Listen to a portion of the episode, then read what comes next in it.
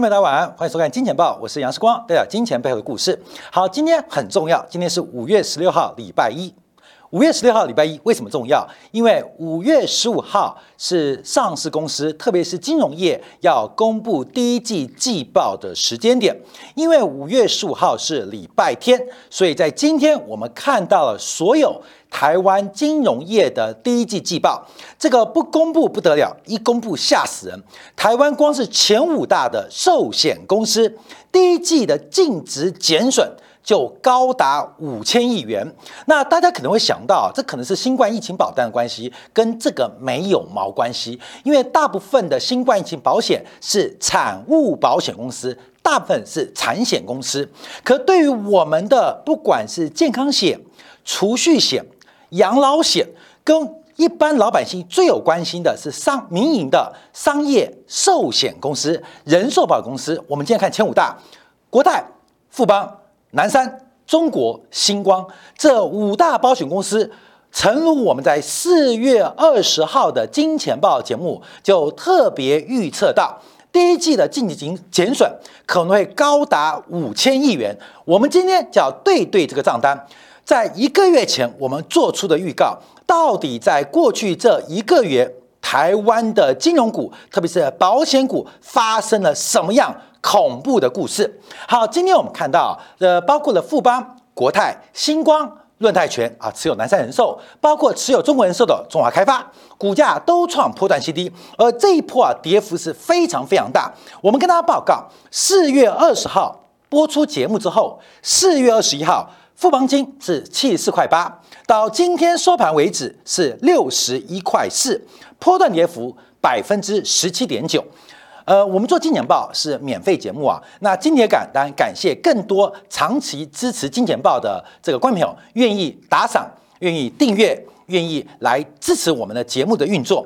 呃，你有一张富邦金，假如在我们节目看到你有一张，我们不要讲你放空赚多少，假如你本来有一张多单，有一千股富邦金，你卖掉之后，你可以省掉一万三，足够你付一年的金铁杆订阅费。我们节目很少叫你什么按赞呐、分享啦，呃，怎么呃呃定什么小小铃铛？我很少讲，YouTuber 都会这样做，我们不做啊，我们不做，我们的流量照样高，所以我不会说，哎，要按赞哦，啊，要记得分享哦，要记得点小铃铛哦，哎，时光很少这样讲。那我们金铁杆的付费订阅节目，我行销做的更少，可是，在大家的观察跟支持之下。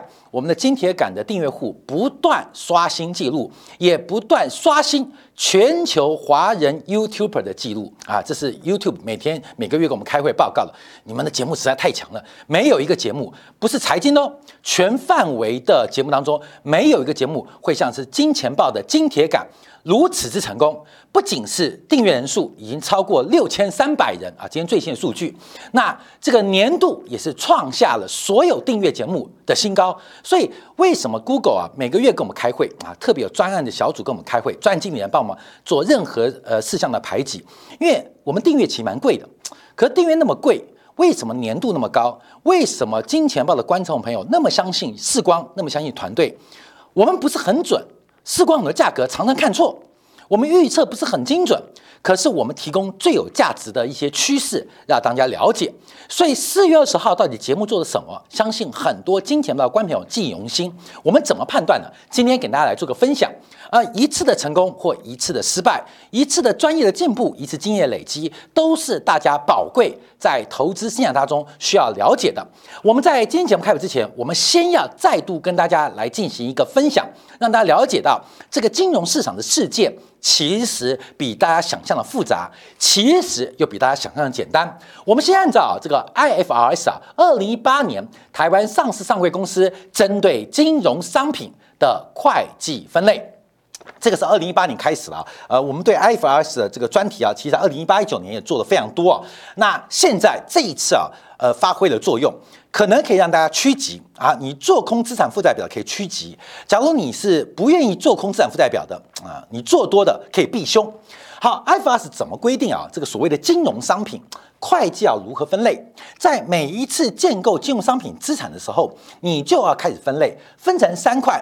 第一个是以交易为目的，第二个是被公出售，第三个是持有到到期，有可能是因为没有活络的交易市场，所以你买这些金融产品，包括你买美国国债，或是你投资上市上柜的股票，或是你买各式各样的衍生性的金融商品，你每一次的购买，所有的上市公上柜公司，它在投资投机这个金融商品的时候，都要进行三个分类。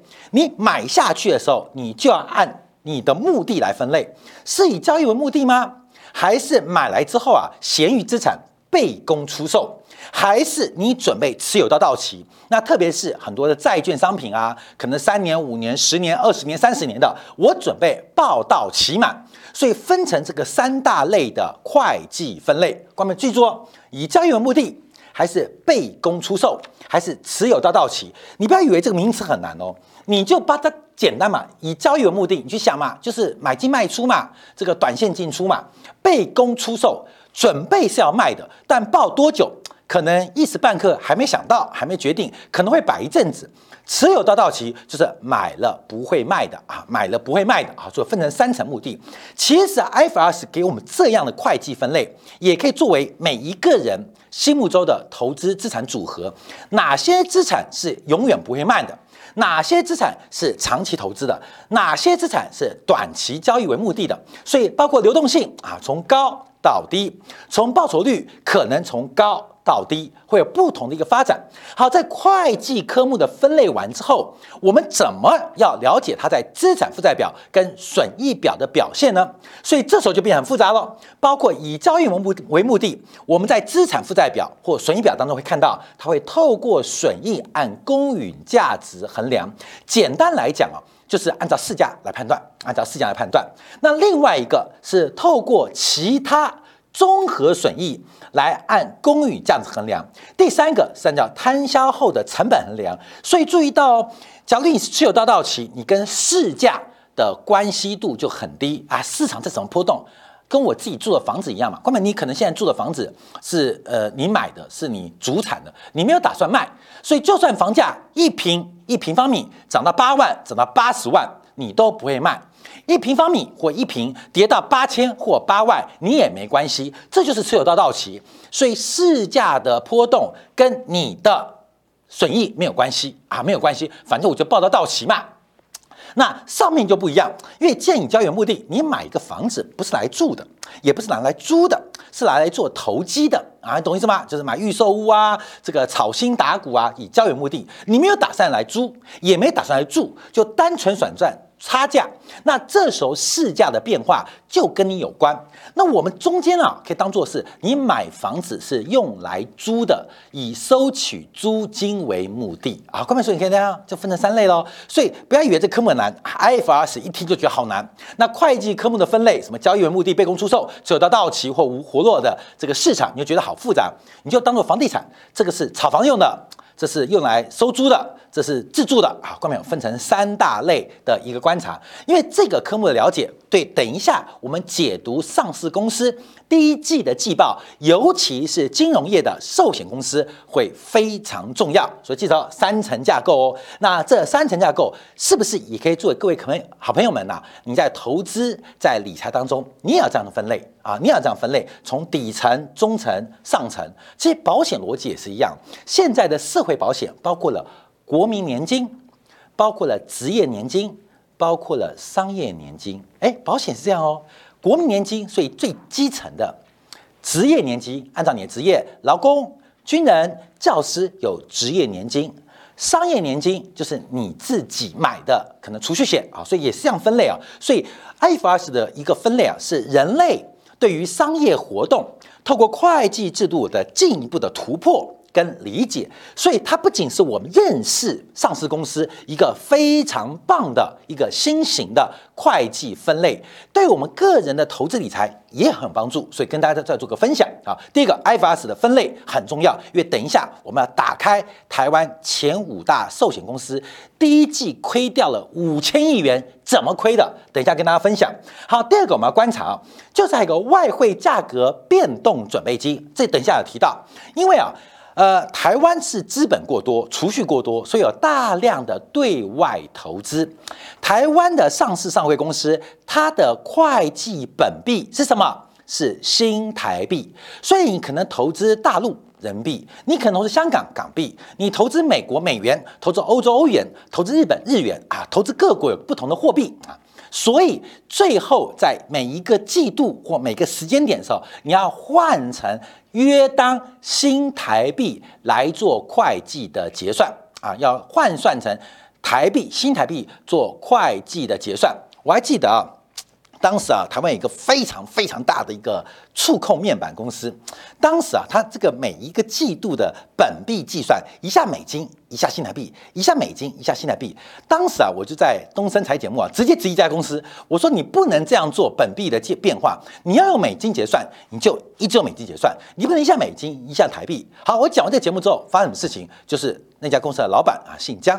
请我吃饭啊，请我吃饭，跟我做了很多的说明啊。好，所以外汇价格的变动准备金代表什么意思？就是把你投资到海外，它的账面价值跟市价在汇率当中的关系来跟大家做报告。所以当台币贬值，也就是美元升值，哎，各位朋友，你投资美元资产是赚还是赔？是赚钱的。当台币升值，美元贬值，你投资美元。是赚钱还赔钱的，是赔钱的。所以当台币贬值，基本上以新台币做会计本币做计算化，你会产生汇兑收益。当台币升值，你的美元、日元、欧元投资就会亏损嘛，就会出现了一个新台币本币的亏损或减损。在寿险公司这个项目非常重要，因为它投资的 duration。非常的长，所以就会出现一个外汇价格的变动准备金。那这一次的汇兑收益非常惊人哦，看到没有？这次因为台币的重贬，台币的重贬，美元大升，兑换损益，你知道多少吗？四千一百五十亿啊！我先把好消息告诉大家，四千一百五十亿，就是因为什么都没动，因为美元升值了啊，因为台币贬了啊，对人民币也贬了。对欧元啊也没升啊，对美元重贬了，所以因为海外资产带来的兑换收益高达了四千一百五十亿元，好，哥们，好消息对不对？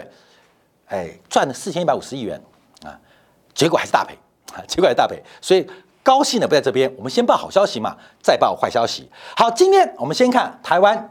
呃，市值最高的富邦金控，那在今天早上公布了第一季的季报。这张图表是我们在四月二十号所做的领先预告。当时啊，这个股价还在这边呢，看到没有？股价在七十四块九，看到没有？这个就是我们当天做的 CG 啊，做的 PPT 啊，这就四月二十号做的那天嘛，日期在这边，当天一模一样啊。关敏去看四月二十号节目，世光也是非常激动，说赔五千亿，赔五千亿。然后我们还有好朋友跟我们留言说，他跟这个寿险公司的高管打听过消息，说不可能发生。我说不可能个头啦！这些高管都在看金钱报，我不客气来讲啊，我们在那时候就提到了富邦金控啊，基本上这个亏损金额极大。为什么？我们是从去年第四季富邦新购的财报看到，这个叫做一个压力测试。当美国国债值利率出现变化的时候，对于富邦金控它产生的影响。富邦金控在去年底公布季报的时候，公布去年底的季报的时候，呃，去年底的年报的时候，啊，第四季季报的时候，就告诉我们哦，看到没有？这所有金融市场你不懂的就叫阴谋。其实都是阳谋。每在往上弹一个 BP，富邦今后预估叫亏七点五九亿元。假如殖利率弹升零点五个百分点，富邦金控就要赔亏损三百七十九亿元。这是富邦金控在二零二一年第四季季报对于压力测试所做出的观察。那我们配什么图呢？我们看一下，从整个从去年十二月三十一号到今年四月份，你看到这个美国国债利率弹高，弹高多少？平均一百八十个 BP，一百八十个 BP。所以富邦金控的亏损应该在千亿啊，减损在千亿元之上啊。当时我们就在提到在千亿元之上，但它汇兑收益可以部分冲抵，可是远远比不上。持有固定收益棒商品的巨大减损。好，各位，这是我们在四月二十号提到，当然你觉得四光价鬼扯了啊，四月鬼扯。好，各位，我们看今天财报啊，今天财报啊，这是国泰金控啊，对不起，这国泰金控，国泰金控四月二十号，我们再给大家回回顾一下，我们也提到，这是国泰金控在二零二一年第四季季报所公开的。压力测试，那这个答案就是送分题，你知道吗？各位，这是个送分题。可是为什么投资人不知道台湾的金融股即将遇到一个极大的价格风险？你看了我们节目，不见得去放空它。当然，你放空它大赚，恭喜你，跟我没关。但假如你做多，懂得停利出场，你知道吗？国泰金从我们节目做完是六十三块九。到今天是五十二块七，一张股票差了一万一千块台币，一张国泰金控一张哦。假如你那时候卖掉，现在看来一张可以让你少赔一万一。你做空大赚，你用权证大赚，那恭喜你，不是我的建议，我们只是预告风险。好，过没有？你就看到这个价格的变化。好，今天我们看一下，这富邦人寿公布了第一季的。财报了啊，这是第一季的财报。我们先看一个重点啊，先看重点，就是净值的部分。净值部分，关没有？从去年底的六千零九十五亿，第一季剩下五千一百二三亿。富邦人寿、富邦金控的富邦人寿哦，银行端、证券端我先不管啊。富邦人寿第一季的净值减损就高达了九百七十亿元。九百七十亿元，将近一千亿台币，资本不见了啊！日资本不见了，富邦金控还不是最大的哦。好，我们来看一下发生什么事情啊？就是我们提到的三层架构，以交易为目的，被公出售，持有到到期，特别是以交易为目的，总共提列了一千一百九十九亿的减损。好，观众朋友再次哦，这是以交易为目的，这叫被公出售。这叫持有到到期。只要大家对金融业有兴有尝试的话，要知道这个资产的久期、存续期越长，duration 越长，它对利率越敏感。以交易为目的，通常的存续期相对于持有到到期，相对于被公出售都来得短。也就是我们可以讲到，被公出售跟持有到到期的亏损远远减损远远超过一千一百九十九亿，但因为为什么不提列啊？第一个有 IFRS 的规定，你可以跟主管机关沟通，也可以跟会计师沟通，包括跟交易所沟通。我们在被公出售跟持有到到期，因为我没要卖，我要报到死，所以可以不必提列。好，那为什么主管单局会容许或准许呢？这是一个自由新政啊，啊，这是个自由新政判断。关没有？越假如提论减损。那富邦金控的富邦人寿的资本会严重不足，所以啊，这是个弹性的解读。等一下，我们看其他保险公司哦，每一家保险公司的会计逻辑，透过跟主管单位、跟会计师、跟交易所沟通之后的结果不一样哦。啊，看没有？我们看到这个财报财季，从此会看到股价的差异性啊。富邦人寿光是以交易为目的，就减损了一千一百九十九亿元。那被公出售会比较少吗？嗯，那持有到持有期会比较少吗？嗯，高没有？那自己做判断啊，自己做判断。只是我们知道它的季报直接告诉我们就减损了九百七十亿元。好，关键这九百七十亿元代表什么意思啊？我们看一下国泰人寿，那国泰人寿的减损规模更大。第一季公布出来的资本减损，从原来的七千四百一十二亿，一口气掉了五掉到五千九百四十亿。国泰人寿一月一号到三月三十一号减损了一千四百八十一亿元。我们从交易目的被公出售，持有到到期，哎，看不到金额减少，为什么？因为它不断不断的进行加码的动作，所以这个。资产减损的部分并没有直观从这个变动金额看出，可是本金的减损、资本的减损正在发生。我们在之前跟大家报告，全球央行的升息跟缩表，这是一个全球范围内的资产负债表的大衰退。这边叫做资产，这边叫做负债。这个负债叫做外部融资，股东权益叫做内部融资，也可以叫做一。确定。百分之百，我们斩钉截跟大家报告，全球资产负债表的大收缩已经开始了，发生没有？发生了。你躲过没有？或许你躲过了，甚至你可以透过放空别人资产，减少你的负债啊！这是我们节目已经讲破喉咙跟大家做报告了。所以你可以看到，哎，资产减损。那负债端减损，你会减损外部负债吗？不可能呐，但就减损内部融资嘛。你不可能减损外部融资，只能减损内部融资，才会发生了资产减损高达一千四百八十一亿。好，这是第二名哦。各位，我们再看台湾第一名是谁啊？关门第一名啊，等一下再看净值比啊。我们看第一名，第一名叫做南山人寿。南山人寿，我们在四月十号同样做过这个报告，也把他在去年的压力测试跟大家报告。那当然，他最大股东叫做润泰全了。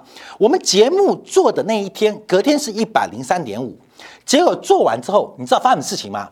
它涨停板，它涨到一二四，涨一百二十四块。世光，你一定看错的，你乱扯。你知道今天润泰多少钱吗？八十一块。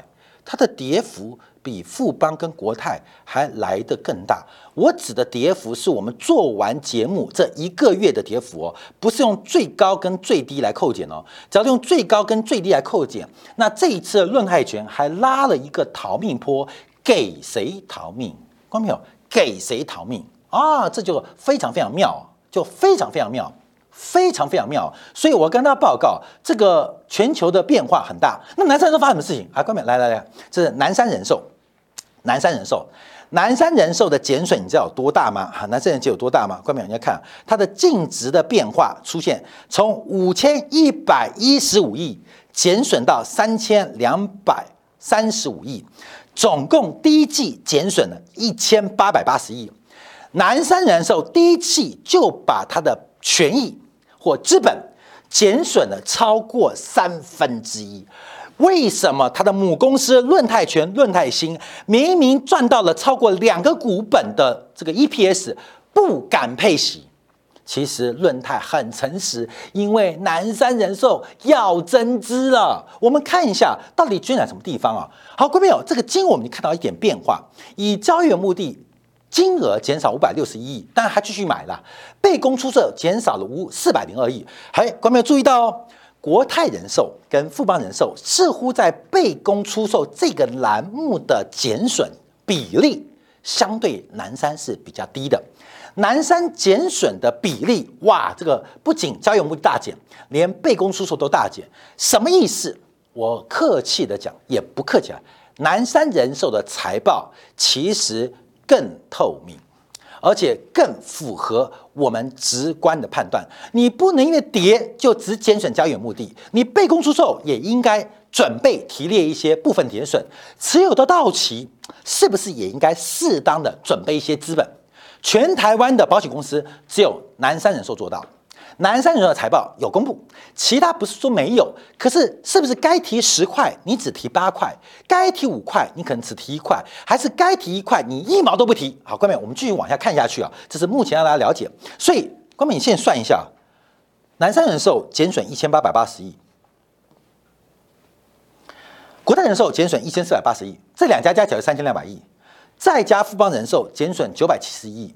哎，关没有，已经快四千亿哦，而且这个减损是在台币贬值、大举的汇兑利率回冲之下的背景，前三大保险公司就四千亿不见了。那为什么？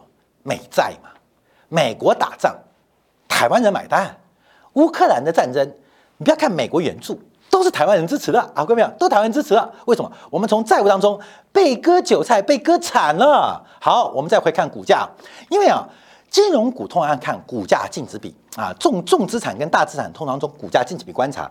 那现在国泰金的股价净值比合不合理啊？各位朋友自己做判断。最新的净值即将公布，你可以算出来。现在国泰金跌那么多，可是股价净值比不跌。反弹了？为什么？因为分母掉下去了嘛啊？看到没有？股价除以净值嘛，股价净值比越低越好，越高越不好。现在股价跌半天，股价从我们做完节目跌了十七点五 percent，可是净值垮了啊。那富邦金一样，这个还是旧的哦。今天最新的股价净值净值还没更新哦。这个净值更新之后，富邦金的股价净值比又变高了。好，看没有？又变高了。我们再看南山人寿，好，我们再往下看，好，看没有，还很多奇葩的，还很多奇葩的。我们看一下，另外台湾第四大的中国人寿，中国人寿它的净值减损比例也是高达百分之十六点五五。我们再看一下哈，最奇葩的星光人寿，星光人寿的净值减损很低哦，只有仅仅的一百三十九亿元，比例只有七点七 percent 啊，只有七点七 percent。好，那我们就不多做点评啊。所以为什么？星光人寿的股价净值比长期最低，人家到七十块，他还在十块钱混；人家都到一百了，还在十块钱混。关没有？不是它好不好的问题，有人知道它真正的价值。我们只能讲这边一个效率市场会把股价充分反映，包括你已知，包括你未知的讯息。所以为什么星光金控股价那么低？关没有？你看这张报表就知道了嘛。你看南山人寿，你看为什么论坛新赚的钱会因为持有南山人寿股价上一百块，人家财报怎么变？你的财报怎么跟人家不一样？你真知灼见，你先知先觉，你就跟人家不一样，那你股价怎么特别低？只有人家的零头呢？啊，各位朋友，那我们就不做评论，你自己去想象啊，自己去想象。好，各位朋友，我们看了这些新闻之后，真正坏消息结束了吗？在上礼拜五有个重要消息啊，所有财经媒体啊，因为现在啊这个财经今天才被我。又跟我们团队啊，这个好好的一个沟通一番呢。呃，世光认识一个好朋友啊，曾经是台湾著名报社的一个资深记者，然后他的这个小朋友念欧洲的贵族学校啊，一年呐，呃，没有三四百万是念不完的。然后呃，前几年还去欧洲玩啊，平均每天是用二十万台币的速度在进行消费。后面你懂什么意思吗？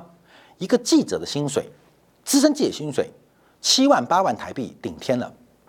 绝对供不起他的小朋友可以三四百万的学费，也供不起他环游地球动辄数百万的花费。为什么？说没有？为什么？为什么？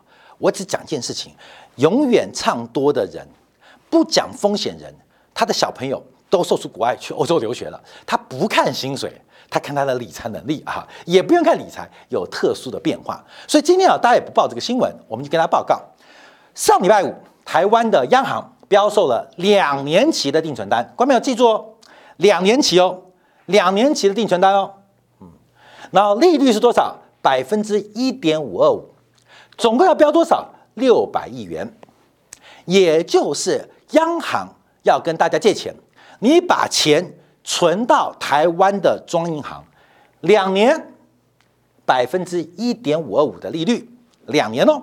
好，我跟他报告，台湾现在房贷利率是百分之一点七，普遍的啦，有人高一点点，有低一点，百分之一点七，这是房贷利率哦，这是房贷率，银行借给你的哦。那银行的成本，它要赚钱了，银行的成本要比这个低还比这个高？比这个低嘛？银行的成本一定要比这个低，还要赚点钱，所以这是百分之一点七的贷款。现在央行在上礼拜五发行了定存单，百分之一点五二五。中央银行的信评是最高最高等级的，因为钞票它印的嘛。结果你知道发生什么事情吗？总共只得标五十九亿元，总共只得标五十九亿元，也就是台湾的银行业金融机构根本都觉得百分之一点五五二五的利率是低到离谱。台湾所有的金融业都认为，未来两年利率会远远高于百分之一点五二五，甚至这次投标的竞标利率可能已经超过百分之二。关没有？我们不是做了个诅咒吗？二零二四年是购买台湾房地产最好的机会。为什么？因为利率的攀升会远远超出你的预期。所以我们看到整个金融业变化。今天我再次啊，时光膨胀了吗？时光骄傲了吗？我们值得膨胀，值得骄傲。时光做节目一样一直很膨胀，一直很骄傲。就是我觉得我们要跟大家讲风险，金融资产它有涨有跌，可是关键的转折你要掌握到，它带给你的可能是非常丰硕的结果。好，因为时间关系，我们只能快速来报告一下，在礼拜五美国公布的密西根大学消费者信心指数创下十一年新低。那另外看到了就是针对耐久材的购买的信心也创下有记录以来的历史低点。好，我要再给大家看一个新闻。好，关没有？通胀预期创高。好，今天广达崩盘了。广达崩盘喽！广达今天一个长黑哦。广达是什么人？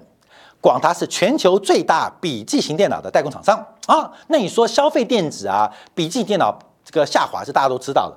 大家不要搞错哦。广达最毛利最好的业务是做 server，也就是高运算中心，所谓过去台积电骄傲的 HPC 啊，高运算的相关的设备出现了巨大杂音。广达发生的事情，广达的伺服器库存偏高。这几天外资提到，除了消费电子，除了手机销量下滑之外，现在连高运算的中心，甚至像伺服器都出现了。库存过多的杂音，这代表什么意思？为什么台积电从六百块跌到五百块，完全没有支撑？一年赚四个股本的台积电，还在第二季涨价台积电，股票跌得稀里哗啦。看到没有？不是你不知道，不是人家不知道，而是有人知道。台积电半导体这一波周期的顶峰。可能已经悄悄从昨天结束了，所以，我们今天跟大家提到，从美国的耐久产订单，再看到今天广达的崩跌，所有在过去一年美国该升息、该缩表，甚至不该刺激的财政变化引发的泡沫，将会有很多的投资人来集体买单。提醒大家要特别注意风险。好，休息片刻之后，我们在定眼部分就要观察一下上礼拜五中国公布的这个金融数据，还有包括了 IMF 调整了五年一度全球 SDR 的权重。那这些代表什么样的变化跟意涵呢？达里欧在这个清华的五道口的演讲当中，又丢出了一个新的观察，怎么做掌握？休息片刻，我们在定眼部分为大家做进一步的观察解读。